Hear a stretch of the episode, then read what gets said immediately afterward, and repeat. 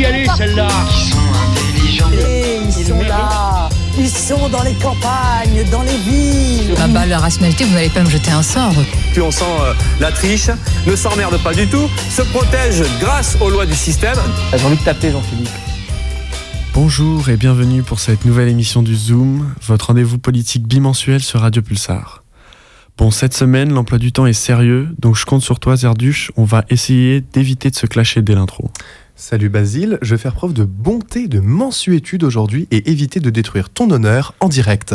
J'espère que tu n'es pas trop stressé, on va avoir des stars aujourd'hui. Oui, j'avoue, j'avais une petite pression. Après, je me rappelle de toi qui avait la critique facile sur mes qualités de journaliste. Aujourd'hui, je vais te prouver que j'ai la capacité. Écoute garçon, moi je te forme, je te soutiens. Tu fais le mec mais t'es toujours pas capable de rendre une émission à l'heure. ça dérape toujours avec toi, c'est fou, on n'est pas capable d'animer ensemble, ça doit toujours être un rap contenders en fait. Tu sais, moi je suis artiste, poète à mes heures perdues, tu peux pas comprendre mon art. Ok, ok, bah, je vais te conseiller un truc. Ce soir, après l'émission, tu vas au TAP. À 18h30, il y a un concert de musique classique, Schubert. T'écoutes, tu te détends et après, on en reparle, ok? Mais Basile, encore une fois, arrête de faire le savant avec moi. J'habite littéralement au tap, fais pas le malin. C'est Poitiers, tout le monde habite au TAP. C'est le concept même de la ville, t'es proche de tout. Bref, on avance. On va présenter l'équipe, on va faire un teaser des invités, on y va. Ça va l'équipe Ça va. Oui. Oui, Wow. enthousiasme. De Oui. l'ambiance, on y va, on y va. Ok, bon, pour commencer l'émission, on écoutera Sarah et son traditionnel Flash Info pour rester dans l'actu. Puis Liam nous parlera de l'AFD, un parti d'extrême droite qui fait la une en ce moment euh, en Allemagne euh, dans les journaux. Sarah nous parlera de Venise et du surtourisme. Et après une petite pause musicale, nous accueillerons une nouvelle recrue, Lola, qui nous expliquera la crise des agriculteurs. Alice prendra ensuite la relève pour faire le point sur la loi immigration depuis que le Conseil constitutionnel a rejeté une partie du texte. Je serai ensuite là pour parler d'un nouveau rapport du Haut Conseil à l'égalité entre les hommes et les femmes, sorti la semaine dernière sur le sexisme en France, et on aura la chance d'avoir la rapporteuse de ce texte et l'assaut Stop Ficha. Comme vous le savez, les européennes approchent à grands pas et on vous propose ce premier focus sur probablement le, plus- le parti le plus pro-européen dans la sphère nationale, Europe Écologie Les Verts. La tête de liste, Marie Toussaint, nous a accordé quelques mots et Camille Trichet, co-secrétaire de l'enquête locale du parti, sera avec nous en plateau pour discuter de l'élection à venir. Pour terminer, on parlera avec Iker d'une liste peu connue des élections européennes, celle de l'Alliance rurale, et notre habituel agenda viendra conclure l'émission. L'équipe est au grand complet, le Zoom est prêt. Vous écoutez Radio Pulsar, il est 17h02 et on commence tout de suite avec le flash info de Sarah, car on n'est jamais mieux servi que par l'actualité. Comment se porte le monde Sarah aujourd'hui? Alors, nous l'avons appris la semaine dernière aux États-Unis. Donald Trump n'a plus qu'une adversaire, Nikki Haley, dans la primaire des Républicains, précédant la course à l'élection présidentielle de novembre prochain.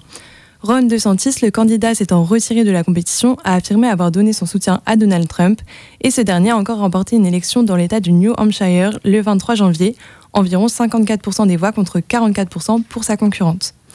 Concernant la guerre entre Israël et le Hamas, plusieurs pays ont annoncé samedi suspendre leurs aides à l'ONU à, destination de Gaza, alors que ces aides sont nécessaires à 2 millions de personnes.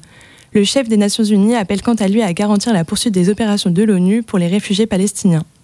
Le week-end dernier, les 27 et 28 janvier, une rencontre s'est tenue avec des responsables américains, israéliens, qataris et égyptiens à Paris pour négocier une trêve à Gaza. Si les négociations aboutissent, cette pause pourrait durer 30 jours. Le mouvement islamiste palestinien du Hamas cherche plutôt à négocier un cessez-le-feu complet, non pas seulement une trêve temporaire. Au Canada, à présent, nous avons appris que de moins en moins d'étudiants étrangers seront accueillis en 2024 et 2025. Environ un tiers de visas étudiants seront accordés en moins pour les deux prochaines années.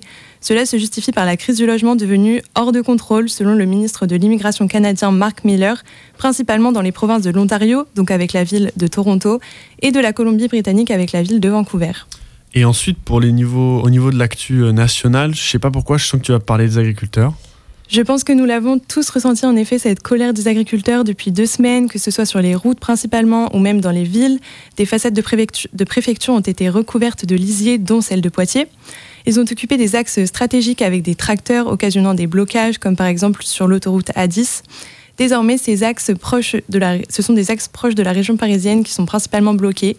Malgré les annonces déjà prononcées par le gouvernement, les agriculteurs comptent maintenir leur mouvement au moins jusqu'au sommet européen d'aujourd'hui, le 1er février. Un nouveau célèbre tableau a été la cible d'une aspersion de soupe, c'est la Joconde au musée du Louvre qui s'est fait arroser de soupe dimanche 28 janvier. Derrière sa vitre blindée protectrice par deux militantes écologistes faisant partie du collectif Riposte Alimentaire. Elle revendique le droit à une alimentation saine et durable. Le tableau a ensuite été caché du public par les membres de la sécurité du musée. Les deux militantes ont été interpellées et placées en garde à vue pour dégradation d'un bien classé. Il y a eu pour finir les annonces du Premier ministre Gabriel Attal ce mardi 30 janvier dans son discours de politique générale. Il a notamment annoncé la régularisation des médecins étrangers concernant le domaine de la santé, des mesures touchant l'emploi, donc avec 15%, euh, de, euh, pardon, 15 heures d'activité par semaine obligatoire pour tous les bénéficiaires du RSA, donc le revenu de solidarité active généralisé à tous les départements de France. Pour les agriculteurs, le gouvernement va accélérer le paiement des subventions de la politique agricole commune, la PAC, d'ici au 15 mars. Le Premier ministre vient d'annoncer euh, également ce matin de nouvelles mesures, la mise en pause du programme visant à réduire les pesticides, des contrôles sur l'origine française des produits ou 150 millions d'euros de soutien fiscal et social. On vient d'apprendre que la FNSEA et les jeunes agriculteurs saluent des avancées tangibles et appellent à suspendre les blocages. Mais les agriculteurs, ils n'étaient pas seuls à faire des grèves. À Poitiers aussi, il y avait les chauffeurs de taxi, non? Oui, exactement. Les chauffeurs de taxi ont participé à un mouvement social national et ont mené lundi 29 une action appelée Opération Escargot entre Loudun et Poitiers pour manifester leur colère. Ils dénoncent une nouvelle convention sur le transport sanitaire qu'ils trouvent moins avantageuse. Cela a entraîné des difficultés de circulation aux abords de la ville. Ensuite, des étudiants bloqués une nouvelle fois, comme le 6 décembre dernier, le campus de Sciences Po Paris à Poitiers, lundi 29 également, après le retour de leur directeur. En effet, ce dernier, Mathias Vichera, est accusé de violence conjugale par son ex-compagne. À partir de 7 heures, ils étaient une quarantaine à avoir installé des poubelles et des barrières de chantier devant l'entrée principale du site et ne voulaient laisser personne entrer, ni étudiants, ni professeurs. Ils attendent donc la démission de M. Vichra, qui jusqu'à présent s'était simplement mis en retrait tout en gardant son poste. Enfin, un autre blocage a eu lieu ce matin, cette fois à l'hôtel Fumé, et une manifestation était en cours jusqu'au rectorat. Un groupe de jeunes manifestés, masqués ou cagoulés pour la plupart d'entre eux, avec des poubelles et des palettes, bloquant l'accès à la faculté de sciences humaines de l'Université de Poitiers. Cette action militante a pour objectif principaux de protester contre la loi Darmanin, de soutenir les enseignants de la fonction publique, mais il revendique également la libération de Gaza. Merci Sarah de nous avoir résumé l'actu du moment en quelques minutes. Liam va nous évoquer les derniers événements en Allemagne. Un journal d'investigation a fait des révélations fracassantes sur le parti d'extrême droite allemand. Au sein de la société allemande, la question se pose doit-on supprimer ce parti politique? Alors, vrai ou faux, l'État allemand peut-il dissoudre un parti, et en l'occurrence ici, l'AFD Bonjour à tous. Aujourd'hui, on va centrer notre analyse sur l'AFD, Alternative for Deutschland, Alternative pour l'Allemagne en français. Donc, c'est le parti d'extrême droite allemand, comme tu l'as dit, Zerduch. Récemment, en Allemagne, certains l'ont peut-être vu, des manifestations pour protester contre le parti ont eu lieu et elles ont réuni 1,4 million de personnes selon les organisateurs Friday for Future, for Future et l'Alliance citoyenne Compact. Et qu'est-ce qui a provoqué ces immenses manifestations? Ben, Le 10 janvier, un article du média d'investigation allemand Corrective a révélé la tenue fin novembre dernier d'une réunion dite secrète dans un hôtel de Potsdam. Une réunion réunissant des membres de l'AFD, dont le numéro 2 du parti, mais aussi des donateurs et des figures de la mouvance identitaire radicale, comme l'Autrichien Martin Sellner. Ce dernier y a dévoilé un projet d'expulsion de 2 millions de personnes d'origine étrangère en Afrique du Nord, et y compris des citoyens allemands non assimilés, souligne le média Corrective. Face à ces propos rapportés, des manifestations massives ont été organisées afin de montrer que la majorité de la population ne cautionne pas ces propos d'un autre temps effectivement, on se rapproche de très sombres souvenirs de l'histoire allemande. Et comment ça se fait que juste l'AFD existe en tant que parti? En effet, ce n'est pas sans rappeler justement le projet du parti nazi de déporter 4 millions de juifs vers l'île de Madagascar en 1940, a souligné le média d'investigation. Il paraît fou en effet qu'un tel parti existe aujourd'hui et qu'il rassemble tant d'intentions de vote. L'AFD expose depuis plusieurs années maintenant sa radicalité devant la population qui l'accepte, puisque le parti est la deuxième force politique du pays. Pour le correspondant du Monde en Allemagne, qui connaît bien le mouvement, ce dernier tire sa popularité de ses discours anti-système, populistes, et aussi base sa réflexion sur le concept de remigration. En d'autres mots, c'est la déportation de certaines populations. Un mot qui est écrit noir sur blanc dans le programme du Parti pour les Européennes, où on peut y lire Il ne faut pas encourager le transfert de population vers l'Europe, au contraire, il faut mettre en place des programmes de remigration au niveau national. Une popularité donc qui est en hausse ces derniers mois, en particulier dans l'Est de l'Allemagne, dans le contexte des élections régionales et européennes. Et suite aux révélations faites par Corrective, est-ce qu'il y a des voix qui s'élèvent pour l'interdiction du parti c'est ça, une pétition dans cet objectif d'interdiction a obtenu 800 000 soutiens ces derniers jours. Le député chrétien-démocrate Marco van der Witz a entamé une campagne afin de convaincre ses collègues députés. Et c'est un long chemin institutionnel en Allemagne. La première étape pour enclencher ce processus d'interdiction est la signature de 5% des élus du Parlement, euh, allemand. Pour qu'à terme, la Cour constitutionnelle allemande, donc l'équivalent de notre Conseil constitutionnel à nous, puisse décider de cette euh, interdiction qu'elle seule peut prendre si elle considère qu'un parti est hostile à la Constitution. Pourtant, cette interdiction en Allemagne est vue aussi d'un œil sceptique par beaucoup d'observateurs, comme pour Carsten Schneider, membre du gouvernement allemand, qui considère que cela pourrait créer un mouvement de solidarité envers le parti interdit. Pour l'instant, le parti n'a pas été dissous, mais les élections régionales qui se sont, qui se sont tenues dans l'est de l'Allemagne il y a quelques jours n'ont pas vu gagner l'AFD, alors que les sondages le prévoyaient. Les récentes révélations et manifestations ont donc assuré un sursaut démocratique chez les électeurs régionaux. Malgré cela, il faut rester alerté que l'extrême droite, si elle connaît depuis deux semaines une baisse de popularité en Allemagne, en Europe, sa popularité, elle, s'étend de jour en jour. Parfait Liam. Le message est clair et l'on suivra ce parti de très près pour les européennes. Après l'Allemagne, on part en Italie. Sarah, toi tu veux nous parler du carnaval de Venise, mais pas seulement sous un angle culturel, c'est ça? Exactement, c'est ça. Le carnaval, c'est le côté culture, mais c'est surtout un événement qui met en avant un sérieux problème pour la ville. Cette année, le carnaval a commencé à Venise ce dimanche 28 janvier et il se terminera le euh, mardi 13, janvier, 13 euh, février, pardon, le jour du Mardi Gras. Au programme des costumes, des masques qui garantissent l'anonymat, on peut penser par exemple euh, au costume d'Arlequin dans la Commedia dell'arte. La tradition du carnaval vénitien était que les pauvres se déguisent en riches, ce qui montre que le carnaval a bien une portée politique. Pour ce qui est de la tradition, elle est comme beaucoup d'origine païenne, puis elle a évolué, le catholicisme se l'est approprié, et aujourd'hui on le fête avant la période de carême, qui est le jeûne catholique de 40 jours avant Pâques. Mais ces infos, elles sont super intéressantes, mais tu tiens le suspense là, c'est quoi le problème avec ce carnaval? Mais j'y arrive, t'inquiète pas Basile. Ce que le carnaval met en lumière, c'est le problème du surtourisme, ou aussi on peut l'appeler le tourisme de masse. Mais d'abord, je voudrais rappeler que ce surtourisme, il ne concerne pas tout Venise, qui est une communauté de communes, mais surtout son centre historique, donc un tout petit territoire en fait. La ville, elle a été classée à UNESCO en 1987 et elle est économiquement dépendante du tourisme de masse qui fait vivre environ 65% de la population et c'est un point qui pose problème, comme on va le voir. Donc chaque année, c'est plusieurs centaines de milliers de visiteurs dans la semaine de festivités, dont environ 50 000 Vénitiens seulement. On va y revenir, mais c'est un réel danger pour la ville au niveau écologique, en plus du dérèglement climatique qui accélère la montée des eaux et peut à terme entraîner la disparition de la ville. En plus de ça, ce surtourisme entraîne aussi pas mal de conflits d'usage. Parmi ces problèmes, la dégradation des lieux, on peut repenser euh, par exemple au paquebot de tourisme en 2019 qui avait heurté un quai puis un autre bateau de croisière, entraînant pas mal de dommages en plus de détériorer euh, les fondations de la ville, ces bateaux ils mettent en péril l'écosystème. Mais le surtourisme entraîne aussi une forte augmentation des déchets que la ville peut avoir du mal à gérer et la dégradation des bâtiments qui ne sont pas conçus pour accueillir autant de monde. En plus de ça, la ville, elle se dépeuple, elle devient davantage un musée en fait. En plus des risques écologiques, les commerces de base qui permettent de vivre à l'aise dans une ville, comme les épiceries par exemple, disparaissent au profit des boutiques de souvenirs. En plus de ça, il devient difficile de se loger à l'année euh, entre les Airbnb, les augmentations de prix et les appartements vides qui se multiplient. Donc les Vénitiens, ils ont de plus en plus de mal à se loger. Aujourd'hui, ils sont à peine 50 000 à l'année et le chiffre ne fait que de baisser.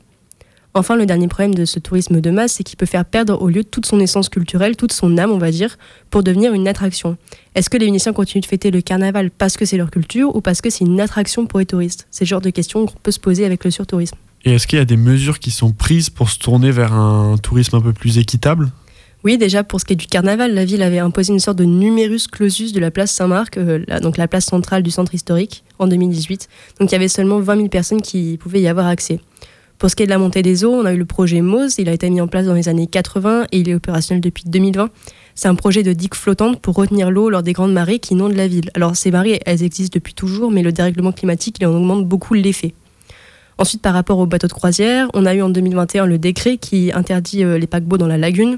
Le ministre de la Culture et du Patrimoine de l'époque, Dario Franceschini, euh, avait annoncé que cette mesure avait été prise pour, je cite, éviter le risque concret d'une inscription de la ville sur la liste du patrimoine en péril de l'UNESCO. Pour certains, c'est pas suffisant parce qu'il faudrait aussi interdire ces paquebots ailleurs. En tout cas, l'UNESCO euh, a estimé que ces mesures étaient insuffisantes et a remis récemment sur la table la possibilité d'inscrire la ville comme patrimoine mondial en péril. Alors pour éviter le tourisme pendulaire, euh, mais aussi cette menace de l'UNESCO, Venise met en place une taxe de 5 euros pour les visiteurs entrant dans la vieille ville entre 8h30 et 16h et n'y restant que pour la journée. Mais pourquoi c'est seulement les visiteurs qui ne restent pas dormir? Bah, En fait, euh, la taxe est déjà comprise dans le prix de l'hébergement quand on reste dormir, c'est une taxe de séjour. Après, cette mesure, elle sera effective qu'en 2025 et en 2024, elle est seulement expérimentée. Elle ne concerne qu'une trentaine de journées dans l'année où le tourisme est le plus important. On peut penser par exemple au week-end prolongé du mois de mai. En tout cas, la ville a, réussi à faire reculer l'inscription euh, en péril de la ville. Reste à savoir si les mesures seront réellement efficaces. Ok, bah merci beaucoup pour toutes ces infos euh, sur ce sujet du surtourisme à Venise. Je pense que c'est maintenant l'heure euh, d'une pause musicale. Vous êtes toujours sur Radio Pulsar, il est 17h15 et on écoute Los de Nurembe- Nuremberg.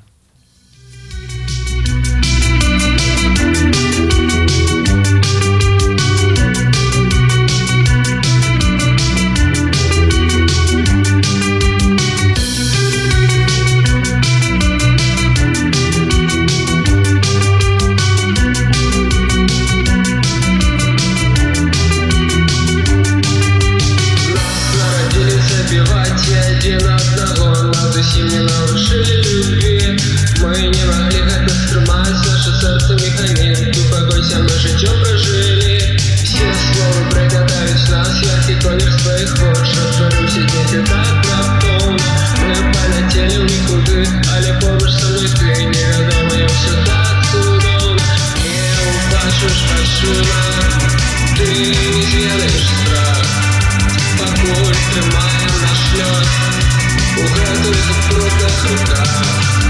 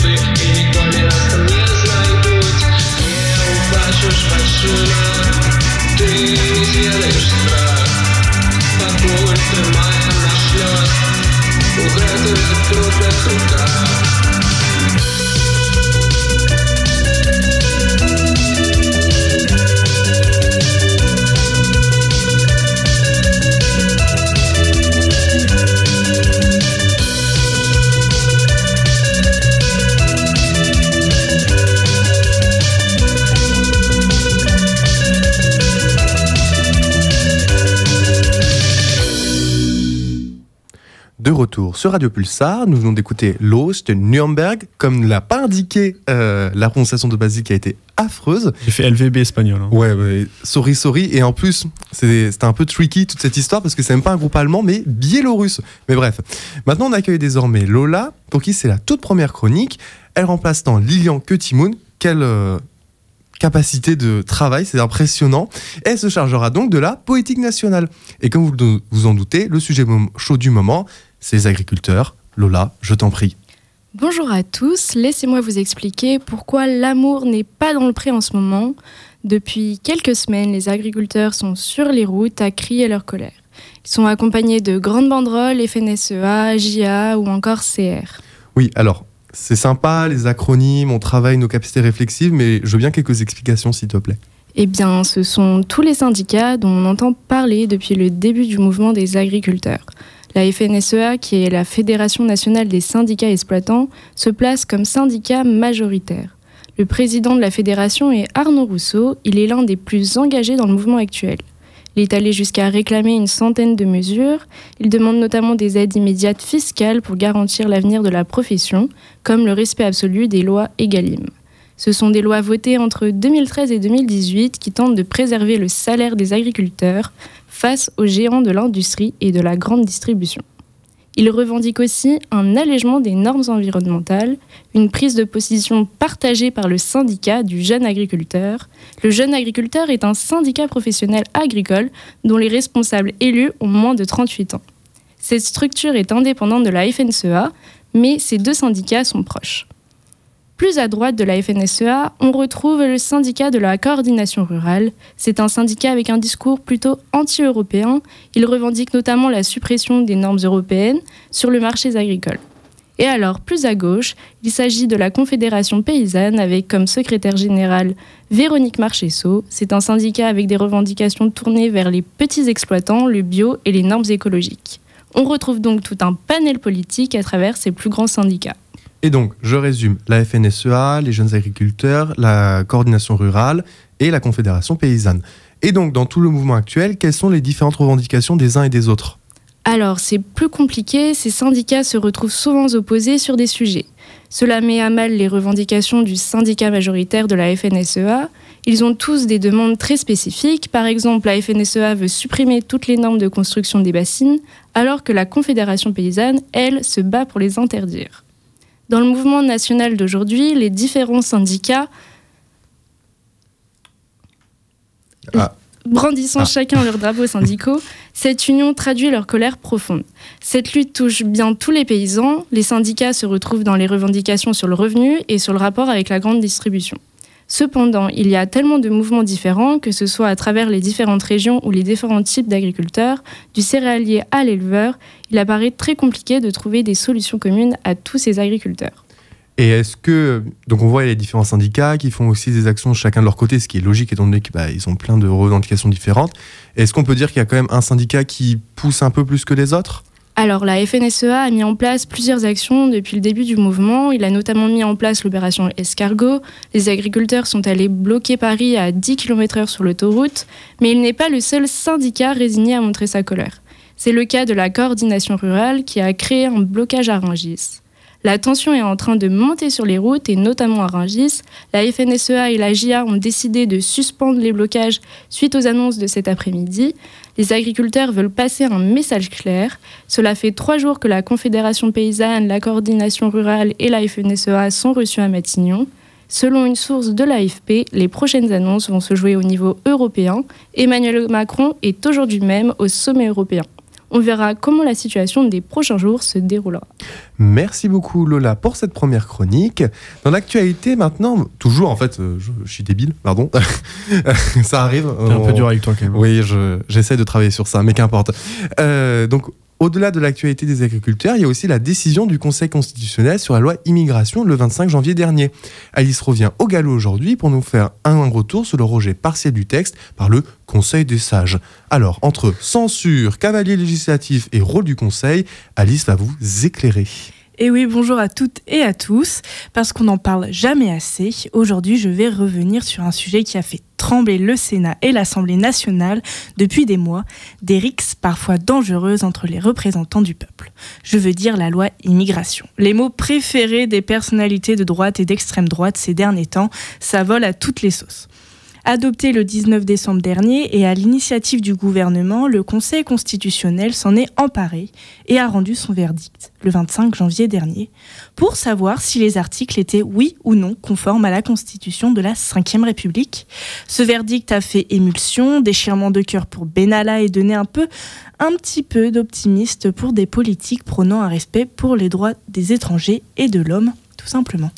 Et alors, ce verdict? Ce verdict se colore d'un goût de censure. Les juges, je dis même les sages du Conseil constitutionnel, ont censuré un tiers des 86 articles, c'est-à-dire 35 articles présentés dans la loi.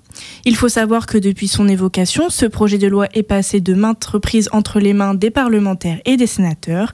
Il a été particulièrement amendé par les députés et les sénateurs de droite sur l'échiquier politique, durcissant largement des articles portant sur les droits des étrangers et des demandeurs d'asile.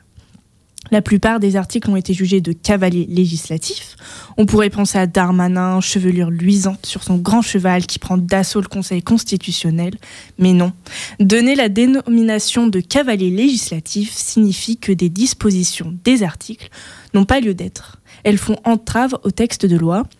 Je cite, Ils n'ont pas leur place dans le texte dans lequel le législateur a ré- a prétendu les faire figurer. Donc dans la majorité des cas, euh, les dispositions ne sont pas directement en lien avec les articles de la loi en question. Ils sont souvent des subterfuges pour faire passer des amendements ou des dispositions sous le manteau, donc on ne remarque pas forcément à première vue, mais qui peuvent sur le long terme avoir des impacts. Et pour continuer dans ta lancée, je sens que tu es euh, très énergique et déterminé. Est-ce que tu aurais des exemples d'articles qui ont été censurés et qui ont été aussi qualifiés de cavaliers législatifs? Parmi les articles censurés, il y a l'article 3 sur le durcissement du regroupement familial qui prévoit euh, y ait un allongement de la durée de séjour en France pour demander un regroupement familial avec un passage de 18 à 21 ans, l'âge requis pour euh, les demandeurs et les conjoints. Pour le constitutionnel, cet article était un cavalier législatif contraire à la Constitution. Et il ne rentrait pas encore en conformité avec le principe d'égalité, du droit au respect de la vie privée et du droit de mener une vie familiale normale. L'article 25 a également été censuré car il avait fait beaucoup de bruit lors de son vote par les parlementaires et les sénateurs. Il voulait mettre fin au droit du sol automatique pour les enfants nés de parents étrangers. Il y a également l'instauration du débat parlementaire annuel et du quota sur l'immigration qui a été censuré, au même titre que la volonté d'adopter un conditionnement de certaines aides sociales à 5 ans de séjour régulier. Il ne faut pas oublier que ce projet de loi affecte considérablement les demandeurs d'asile et entérine de profonds reculs au niveau du système d'accueil et d'accompagnement. Les articles 20 l'article 20, les, excusez-moi, les 27 articles restants ne sont pas pour autant des faits de toute xénophobie, racisme et empreinte de discrimination. Et comment se positionne le gouvernement et surtout l'opposition bon, bah, de droite euh, majoritairement vis-à-vis de la décision du Conseil Jeudi dernier, sur le plateau de TF1 et sur le réseau social X, Gérald Darmanin s'est félicité que les sages n'aient pas censuré les articles des macronistes, mais ceux votés en grande partie par la droite et l'extrême droite. Une petite victoire que Darmanin s'empresse de faire remarquer pour dire qu'au fond, ce ne sont pas eux les grands méchants loups. Du côté de l'opposition, il crie au scandale, à un coup d'état de droit pour Laurent Wauquiez, voire même à une prise d'otage institutionnelle pour Bruno Retailleau. Et la palme d'or revient au hold-up démocratique pour reprendre les mots euh, d'Éric Ciotti. Ils sont bien remontés les petits soldats nationalistes qui avaient pourtant réussi à déposer des graines de leur idéologie et ce pourquoi ils avaient voté la loi. Le rassemblement, le LR, excusez-moi, demande carrément une suite à une loi immigration 2, comme si le film dystopique devait continuer. À ce rythme, ça va finir en saga Harry Potter. Ce mécontentement va jusqu'à donner raison à une réforme de la Constitution. Plus que jamais, les querelles sur le contrôle, sur l'accueil des migrants et leur prise en charge sont sous les feux des projecteurs. Merci Alice, ce texte n'arrête pas de revenir dans l'actu. J'ai eu le temps quand même de faire un Erasmus et un semestre à Poitiers et pourtant il est toujours là. Ça c'est quand même euh, une réussite. Bref, passons à un autre sujet qui est passé sous les radars parce que les news en ce moment c'est plutôt les tensions au Moyen-Orient et les manifestations agricoles. Mais moi j'ai décidé que j'allais vous parler de féminisme puisque lundi 22 janvier, le Haut Conseil à l'égalité entre les hommes et les femmes a publié son sixième état des lieux du sexisme en France. Le constat est clair, malgré une évolution des mentalités, les causes du sexisme et des inégalités persistent. Avant de rentrer dans des concepts et des statistiques et se sentir un peu noyé sous les chiffres, essayons de comprendre ensemble c'est quoi ce Haut Conseil à l'égalité entre les hommes et les femmes. Pour cela, on écoute Maou Chadoué Delmas, j'espère ne pas écorcher son nom. C'est la rapporteuse du texte, c'est-à-dire celle qui a fait les recherches et rédigé le rapport. Oui, bien sûr. Alors, le, le Haut Conseil à l'égalité entre les femmes et les hommes, en fait, il a un peu trois rôles. Il a d'abord euh, un rôle collégial, c'est-à-dire que on est un ensemble de membres, de 150 membres qui sont des syndicats, des associations, des personnalités qualifiées, des personnalités du monde de la recherche, des professionnels, des parlementaires. Euh, il a un rôle euh, aussi transversal, puisqu'on traite de tous les sujets sur les questions des droits des femmes, de, des questions internationales, aux violences, aux stéréotypes, à la santé, etc. etc. Et enfin, il a un rôle indépendant, c'est-à-dire qu'on est un organe public qui recommande des choses sur les questions des droits des femmes au pouvoir public, mais on n'est pas euh, rattaché à un gouvernement, on est complètement indépendant du gouvernement, même si on est fonctionnellement rattaché au Premier ministre pour justement avoir ce côté de transversalité, mais on ne dépend pas d'eux. Maintenant que vous avez un peu plus d'infos sur l'institution, rentrons dans ce rapport. Le rapport part d'un paradoxe, celui d'une société qui est de plus en plus consciente des inégalités entre les femmes et les hommes, mais qui pourtant continue d'être sexiste dans les faits. Pour Madame Delmas, ce paradoxe s'explique par une socialisation dès le plus jeune âge qui reproduit les schémas sexistes. Le rapport s'attarde cette année sur, je cite, les racines du sexisme. Elle en, identifie, excusez-moi, trois la famille, puis l'école et enfin le numérique. Pour les deux premières, je ne vais pas rentrer dans les détails, mais vous pouvez aller voir le rapport, il est en ligne et gratuit. Ici, on va se concentrer sur le numérique, un lieu où les jeunes passent beaucoup de temps et où ce qu'on lit, écoute, voit, nous construit dans notre rapport aux autres. On écoute la rapporteuse du texte au sujet de ce troisième incubateur, comme elle l'appelle. en, gros, en ligne principalement, puisqu'aujourd'hui on s'informe beaucoup en ligne, où on voit que le sexisme explose, que ce soit dans des contenus même pour pour le plus jeune âge, euh, nous, on a fait une enquête sur les 100 contenus YouTube euh, les plus vus par les enfants. Et on voit que 92% de ces vidéos sont très stéréotypées, c'est-à-dire qu'elles rangent vraiment les catégories de genre et de sexe euh, dans des cases bien spécifiques, mais aussi, comme on en a parlé rapidement, la pornographie, dont 90% des contenus de la pornographie mainstream est en fait pénalement répréhensible par le, code pénal, puisque c'est souvent des contenus extrêmement violents, voire barbares, euh, qui, peuvent tomber euh, dans l'illégalité euh, si on s'en préoccupait un peu plus. Le sujet du numérique est donc aujourd'hui central dans un combat pour une égalité. Les téléphones et les appareils numériques sont partout dans notre vie et ce qu'on consomme et comment on agit en ligne ont des impacts directs sur le réel. Avec le confinement en 2020, la consommation des contenus en ligne a grimpé et les dérives aussi. C'est pendant cette crise du Covid que l'asso Stop Ficha a commencé son combat contre les cyberviolences sexistes et sexuelles. J'ai voulu les interroger sur le profil des cyberharceleurs et des victimes. On écoute Malou Monnier, bénévole au sein du pôle Stop Ficha de Poitiers. Tout d'abord, il est important de rappeler que l'on peut être victime et auteur de cybersexisme à tout âge, même si notre présence en ligne est restreinte. On observe cependant que les jeunes générations sont plus présentes en tant que victimes et harceleurs en raison de leur plus forte présence en ligne. En effet, les jeunes générations ont grandement côtoyé le numérique, que cela soit par la naissance d'Internet ou des réseaux sociaux. Il y a également des phénomènes qui sont plus caractéristiques des jeunes générations, comme les comptes ficha, qui consistent en des photos intimes, généralement dénudées de jeunes filles, qui sont récupérées sans leur consentement et diffusées sur la toile. Concernant l'aspect du cybersexisme, il y a également une hausse des propos sexistes par réaction au mouvement MeToo et aux progrès sociaux en matière d'égalité. Le rapport pointe également la famille comme racine du sexisme qui se poursuit ensuite à l'école et s'aggrave avec le numérique. C'est dans cette optique que Stop Ficha milite pour une meilleure régulation de la parole en ligne, avec des sanctions appropriées ainsi qu'une éducation au numérique. Afin de sensibiliser le foyer familial, je travaille actuellement à une formation à destination des parents d'élèves. Merci d'avoir témoigné, excusez-moi, Malou Monnier. Au passage, si vous êtes victime de cyberviolence, allez sur leur site, il est super complet et l'ASSO propose un vrai accompagnement. Donc, comme Malou Monnier l'a dit, l'éducation numérique est une solution. Et ça tombe bien parce que des solutions, le rapport en propose beaucoup. Il insiste notamment sur l'importance de mieux réguler et sanctionner.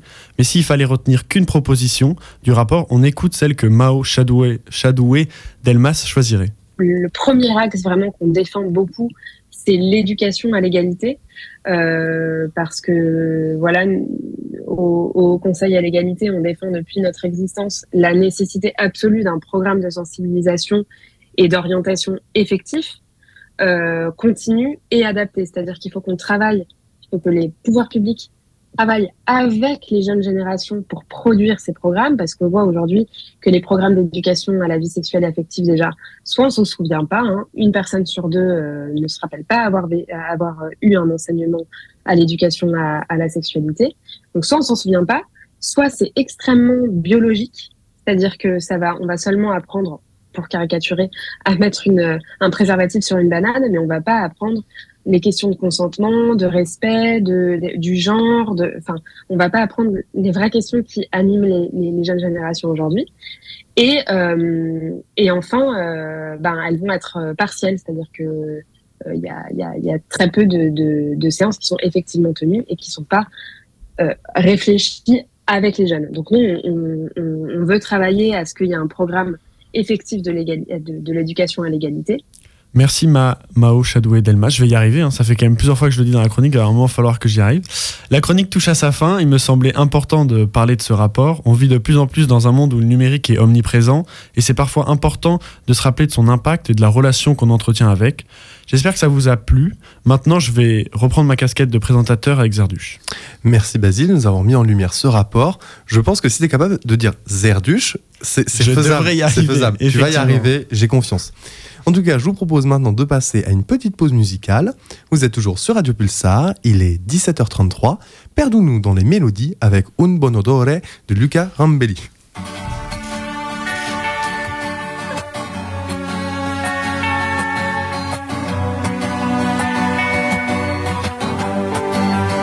Abbiamo passato dei giorni a cercarci tra i pensieri, nei silenzi dell'altro, saluti indifferenti.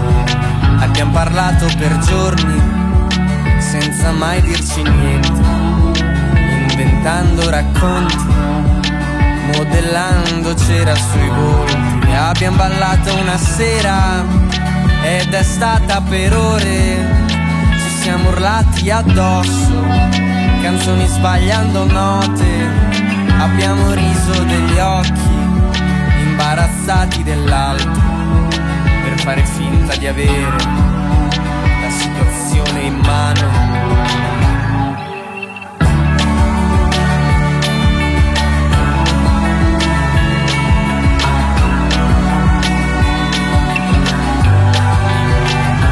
Nemmeno Mero avrebbe trovato un verso per spiegare quel strano annusarsi discreto di umani diversi incontrati per caso. Storie distanti che poi si toccano il naso. Io non ero bello e in più non ero il tuo tipo. Io ragazzo normale che arranca volendo essere alternativo. E tu forse eri fuori dai miei schemi di vita. Io cercavo soltanto qualcuno che mi ispirasse una rima, Et après cette pause musicale, on passe maintenant à l'interview, une vraie petite pause musicale. Avec l'arrivée des européennes, la saison des interviews politiques est ouverte. Le Zoom a décidé de suivre ce scrutin, parfois pas compris et rarement suivi. Pour la première, nous avons invité Europe Écologie Les Verts. Pour présenter ce parti, nous accueillons Camille Trichet. Euh, Est-ce que tu peux te présenter et dire ton rôle? Bonjour à toutes et à tous. Donc euh, Camille Trichet, je suis porte-parole du groupe local euh, Poitiers-Sud-Vienne pour euh, les écologistes Europe Écologie Les Verts. Et pourquoi a pas- C'est pas juste la Vienne? Alors l'organisation de, des écologistes Europe Écologie Les Verts euh, se fait donc, euh, enfin on est un parti fédéraliste Ouais. avec euh, des, des- des sous-divisions euh, département, enfin régionales euh, et puis euh, par euh, par groupe territoriaux. Et donc, euh, dans la Vienne, il y a deux groupes euh, locaux. Il y en a un euh, autour du Châtel-Rodet et plutôt un sur Poitiers, Ok. le Sud-Vienne. Ok, ok. d'accord. Ok, bon, ben merci pour cette précision. Euh, bon, pour cette première partie de l'interview, on peut parler un peu d'actualité. Le gros sujet, ça va être les agriculteurs. Donc, avant d'échanger avec toi euh, sur les questions, euh, on va d'abord peut-être écouter Marie Toussaint, qui était là la semaine dernière à Poitiers, qui est la tête de liste des écologistes, et écouter un peu sa position sur ce mouvement. On écoute. La colère des agriculteurs et des agricultrices, elle est juste, elle est légitime, elle est absolument compréhensible. C'est de la colère, mais c'est aussi beaucoup de cris de désespoir, euh, de cris d'absence de, considération, euh, de, de, de sentiments de mépris. Et donc, euh, bah, à un moment, c'était logique que ça éclate. La réalité, c'est qu'on a enfermé les agriculteurs depuis déjà bien trop longtemps dans un modèle qui les étrangle, qui les empêche euh, de vivre leur vie dignement. On a un agriculteur sur cinq qui vit en dessous du, seuil de pauvreté. La retraite moyenne d'une agricultrice, elle est de 570 euros. 570 euros pour des gens qui ont travaillé toute leur vie, du matin au soir et du, du soir au matin. Donc c'est absolument insupportable. Et puis on a évidemment les effets du dérèglement climatique, de la perte de biodiversité qui se fait sentir déjà pour les agriculteurs sur leurs terres. Et euh, le mouvement est parti d'Occitanie. En Occitanie, il a fait froid. Et puis là, ces, jours-ci, il faisait euh, 24, 25 degrés. Puis il va refaire froid demain. C'est une évidence qu'on ne peut pas faire face à ça sur ces cultures. C'est une évidence que euh, ça coûte un fric monstre euh, et qu'il y a des besoins de soutien des agriculteurs et des agricultrices. Mais ce que ça veut dire aussi, c'est qu'on a absolument besoin de transition. Et moi, quand j'écoute, non pas la FNSEA, mais les agriculteurs et les agricultrices sur le terrain, celles et ceux que je suis allée rencontrer, mais aussi celles et ceux qui ont témoigné dans les médias, ils disent quoi? Ils disent, un, on veut la fin de ces accords de libre-échange qui nous mettent en permanence en concurrence avec des productions qui sont produites avec des normes sociales, environnementales et sanitaires inférieures aux nôtres. Il n'y a aucun sens à ce qu'on mette aujourd'hui euh, la filière bovine française, qui est la moins bien rémunérée, hein, euh, en concurrence avec les bœufs du Brésil, du Mercosur, souvent produits dans des fermes-usines, nourris par des soja OGM, euh, couverts de pesticides. Ça n'a pas de sens. Ça n'a pas de sens non plus qu'on soumette la filière euh, ovine, la filière euh, mouton, à la concurrence des moutons et des brebis de Nouvelle-Zélande, qui est l'endroit le plus éloigné possible de la planète qu'on puisse euh, imaginer, avec évidemment de la pollution sur les transports. Ça n'a pas de sens. Cette concurrence-là n'a pas de sens. Et donc, il faut mettre fin aux accords de libre-échange. Et ça, c'est un combat que partagent les écologistes et les agriculteurs. La deuxième chose, c'est qu'on a besoin d'un revenu pour, vivre dignement. Et donc, on ne changera pas du jour au lendemain. Il n'y aura pas euh, un modèle et demain, on en invente un autre. Ça ne fonctionne pas comme ça. Et donc, on a besoin d'un temps de transition. Demain, il faut qu'on ait une PAC, une politique agricole commune européenne, qui soit juste, qui rémunère à l'actif plutôt qu'à l'hectare, qui favorise une agriculture qui emploie avec des paysannes et des paysans plutôt qu'une agriculture de robots, une agriculture qui euh, prenne soin des écosystèmes, qui se montre régénératrice par rapport aux écosystèmes. Mais pour arriver là, on doit donner aux agriculteurs et aux agricultrices la, capacité d'avoir une vision, une visibilité sur euh, leurs revenus et sur les investissements, les changements qu'ils seront en capacité d'engager. Et donc pour ça, euh, je demande à ce qu'il y ait, à ce qu'il soit mis en place un revenu garanti pendant au moins trois ans, le temps de cette transition, un revenu garanti qui puisse être euh, sous la forme, qui puisse prendre la forme d'un revenu minimum, ou tout simplement un changement de modèle économique, comme le demande par exemple la Confédération paysanne, qui disent qu'en fait on doit vendre un produit au prix où il a été produit, au prix de revient et qu'il faut qu'on cesse de vendre des produits euh, moins chers. Donc ces revendications des agriculteurs et des agricultrices, elles sont justes et il faut avancer. Et quand j'entends des gens euh, comme l'extrême droite ou comme la FNSEA, la FNSEA qui a par ailleurs été en co-gestion du modèle agricole dans lequel on est enfermé aujourd'hui, qui l'a décidé, qui l'a dessiné, euh, quand je les entends euh, dire que tout est de la faute des écologistes, nous qui n'avons pas été au pouvoir, qui n'avons pas décidé, qui n'avons pas été en responsabilité, nous qui avons en permanence voté contre la PAC, contre les accords de libre-échange, euh, pour diminuer les marges de l'agroalimentaire qui sont énormes aujourd'hui, qui explosent aujourd'hui, nous, nous renvoyer à nous la culpabilité, je me dis que c'est vraiment de la manipulation, vraiment du mensonge. Et heureusement que ce mouvement déborde le cadre des structures syndicales, en l'occurrence celui de la FNSEA. Euh, avec les européennes qui arrivent à grands pas, quelles sont les principales revendications que le parti Europe Écologie Les Verts euh, veut défendre à l'échelle nationale et à l'échelle plus européenne? Alors euh, actuellement, donc nous on, travaille sur plusieurs axes prioritaires.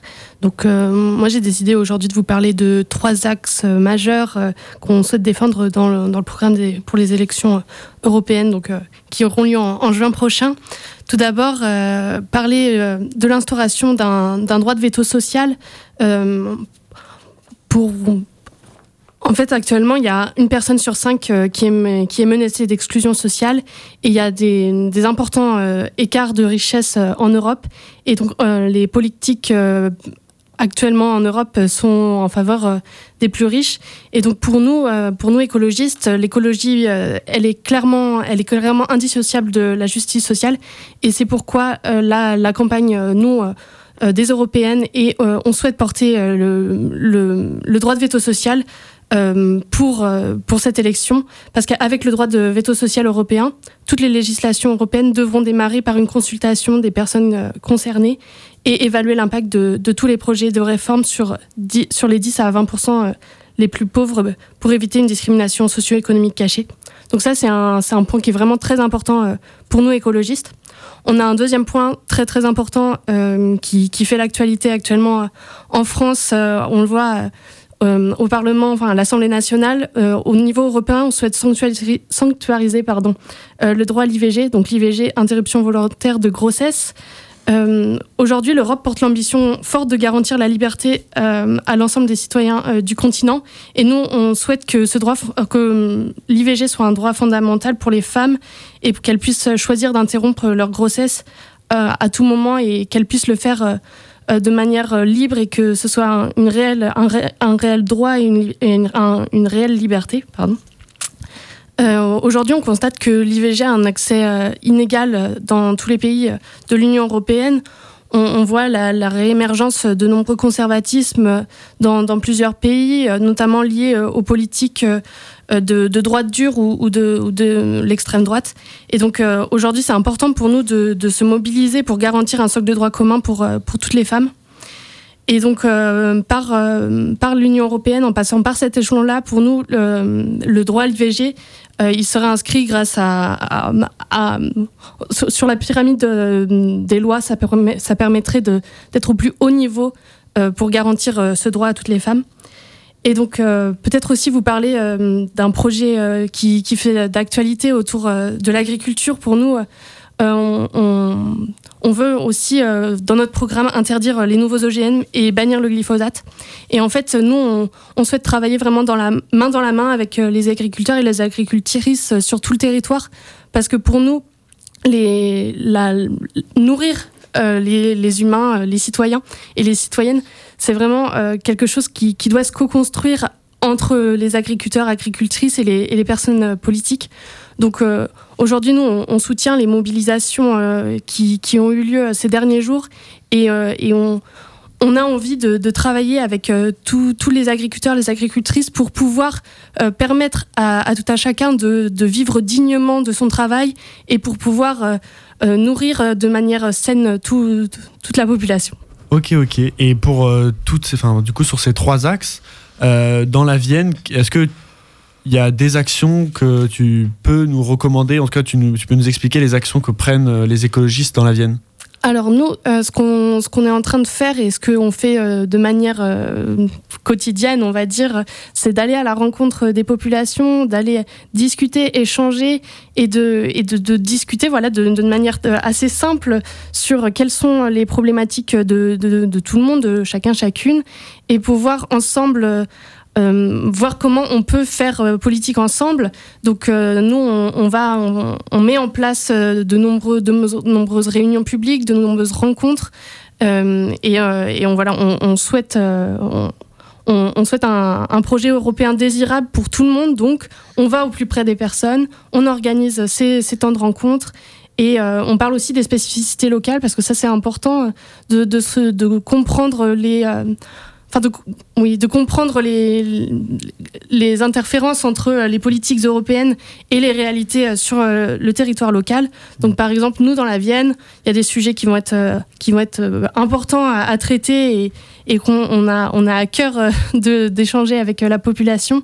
C'est l'agriculture la, et l'alimentation, la gestion de l'eau, la justice sociale, l'environnement et le vivant. Et bien évidemment, on est accompagné euh, par les jeunes écologistes euh, qui sont présents sur euh, tout le département et notamment sur, le, campus à Poitiers pour, pour, porter ce projet d'écologie politique. Ok, ok. Et euh, tu parlais de problématiques simples et d'aller au contact des gens. C'est vrai que parfois, euh, l'Union européenne, c'est un peu compliqué pour certaines personnes, notamment chez les jeunes. Et c'est une des raisons pour lesquelles euh, il y a moins de personnes qui votent dans les 18-25 ou dans les 25-34, enfin 35 du coup.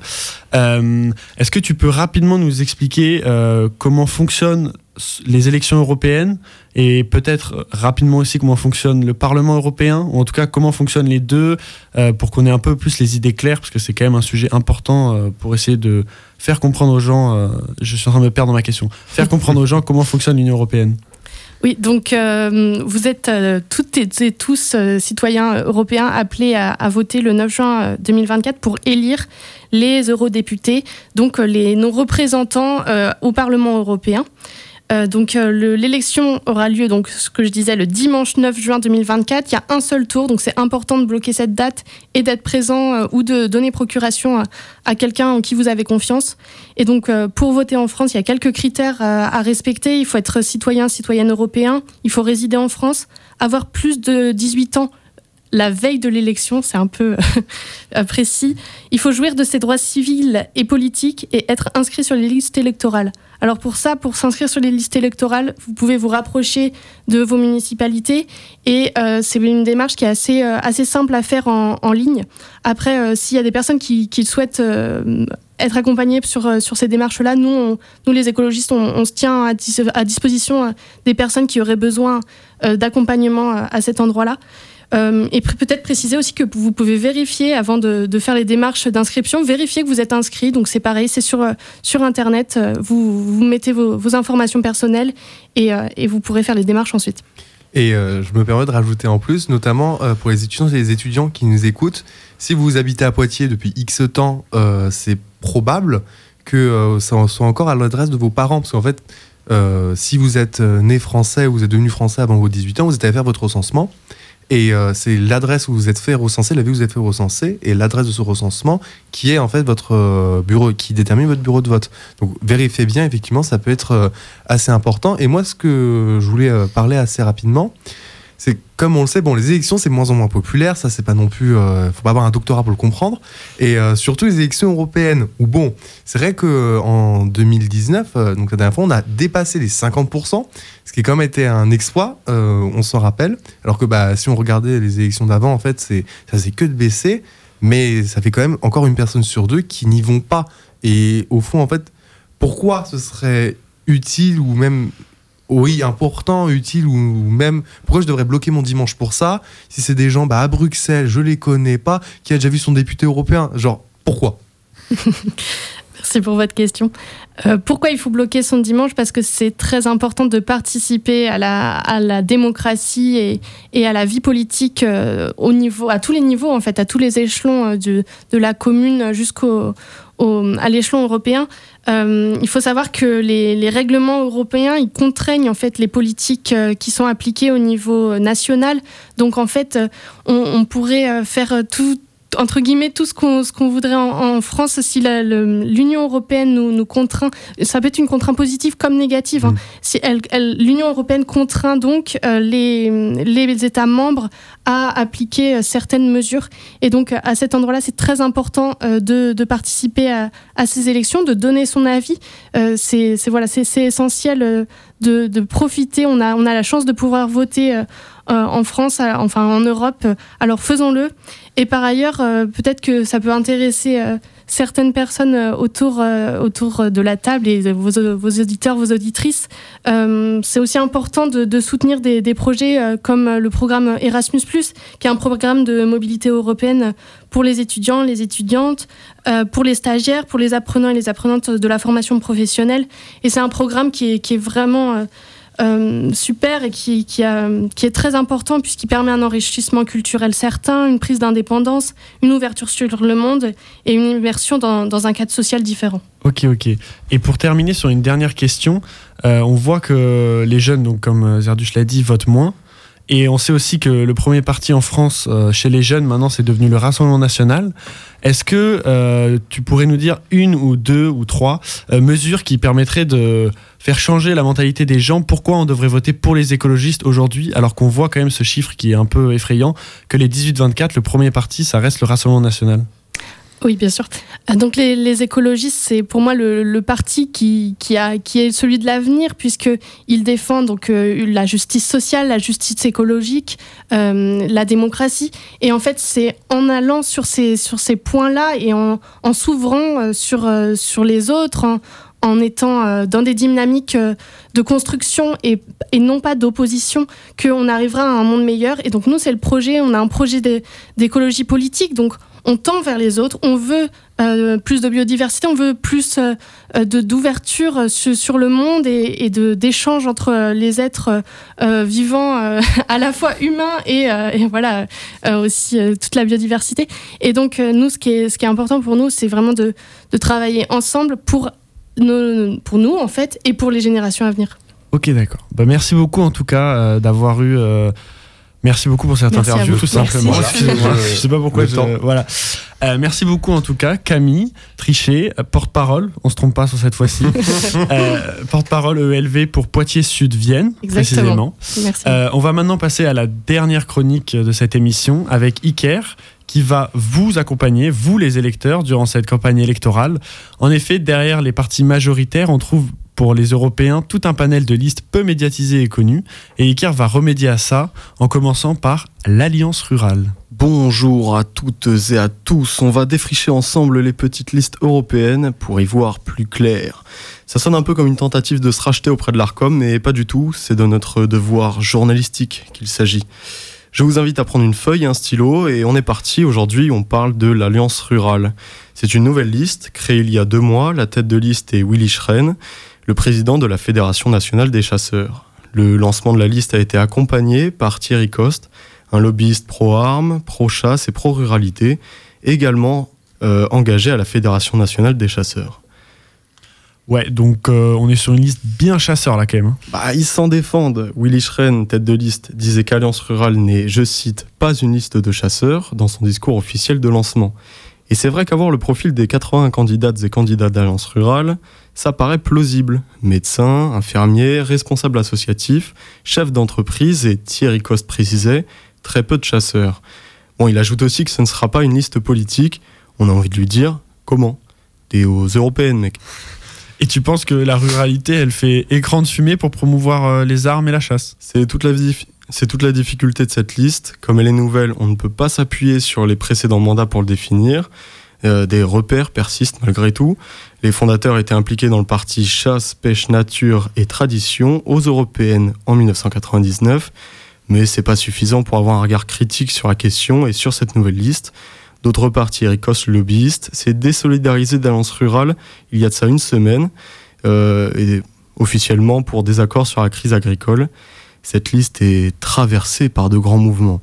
Alors pour tous ceux dont le bon sens paysan est une boussole président à toutes initiatives, que vous soyez pour ou contre cette liste, en ligne ou opposé aux idées d'Alliance Rurale, votez, on vous en conjure, aux élections européennes. Vous avez le pouvoir entre vos mains de soutenir, sinon de dégager du Parlement européen, celles et ceux qui vous représentent. Merci Iker. L'Alliance Rurale, première d'une longue liste sur les européennes. On te retrouve dans 15 jours. hein. Et maintenant, passons au moment que vous attendez toutes et tous. Je le sais, c'est le moment où on s'éclate. Tout le monde l'aime. Voilà, waouh, waouh, waouh. C'est l'heure de l'agenda. Et en ces temps de froid, le musée peut vous paraître une belle opportunité pour combler vos journées. En tant que membre proactif du lobby muséal, je vous propose d'aller faire un tour au musée Saint-Croix ou de refaire un tour, car je sais que vous êtes toutes et tous fans de culture, vous vous abreuvez du savoir. Et au musée Saint-Croix, ils sont en train en ce moment de réaménager leurs espaces de collection consacrés au Moyen Âge et au temps moderne. Et donc, le bâtiment qui a été bâti sur l'ancienne abbaye du même nom, vous pouvez retrouver des vitraux qui sont inédits, notamment l'une avec une des très rares représentations d'aliéneurs d'Aquitaine, mais aussi des objets du quotidien, des gisants, des casques d'époques variées, et enfin, une nouvelle salle est consacrée au Poitiers gothique, avec des traces disparues ou encore parfois visibles dans la ville. Mais si la météo vous donne pas envie, comme l'a dit Zerduche, mais que le musée non plus, je vous propose que le TAP. C'est méchant Je pense que le TAP a de quoi vous faire plaisir, puisque demain, à 19h30, un fils et son père, issus d'une famille d'artistes, font sur scène une pièce à la fois comique et triste, le tout en musique, une famille d'Italiens, je, précise. Et si le temps d'un instant vous souhaitez vous perdre dans un autre univers, n'hésitez pas à aller les voir. Le spectacle s'appelle Sono Io, les infos sont sur le TAP, et il y a aussi une séance ce soir, mais il faut être très rapide parce que c'est à, 18h, à 19h30, donc il faut y aller très vite. Merci Basile pour ces informations euh, très importantes. Et donc, comme j'habite à côté du TAP, je vois le. Comment ça s'appelle? En fait, le TAP, c'est très sympa. Ils ont des écrans géants. Je sais pas comment ils font. En fait, ça projette et tu comprends pas pourquoi. Et je, en fait, je vois pas où sont les projecteurs. C'est, je marche comme ça. Je suis fatigué en sortant des cours et je suis en mode. conclure. Non mais eh, eh, je parle. Allez, on y va. Euh, bon, bref, voilà. Je soit. Allez, donc le Zoom c'est déjà terminé, mais on revient dans deux semaines, toujours plus haut, toujours plus fort. En attendant, vous pouvez retrouver le replay de l'émission sur le site de Radio Pulsar dès demain. Et on remercie beaucoup Gaspard qui pour, euh, a repris oui. euh, le rôle de Shiraz et qui se débrouille très très bien, notamment aujourd'hui avec des sons qui ont été euh, Nombreux. Big Bangesque. On peut dire ça? Non, on peut pas. Je, je ne fais pas d'assaut physique. encore. Bref. Et on vous quitte. Et n'oubliez pas les loulous, on n'est jamais mieux servi que par l'actualité.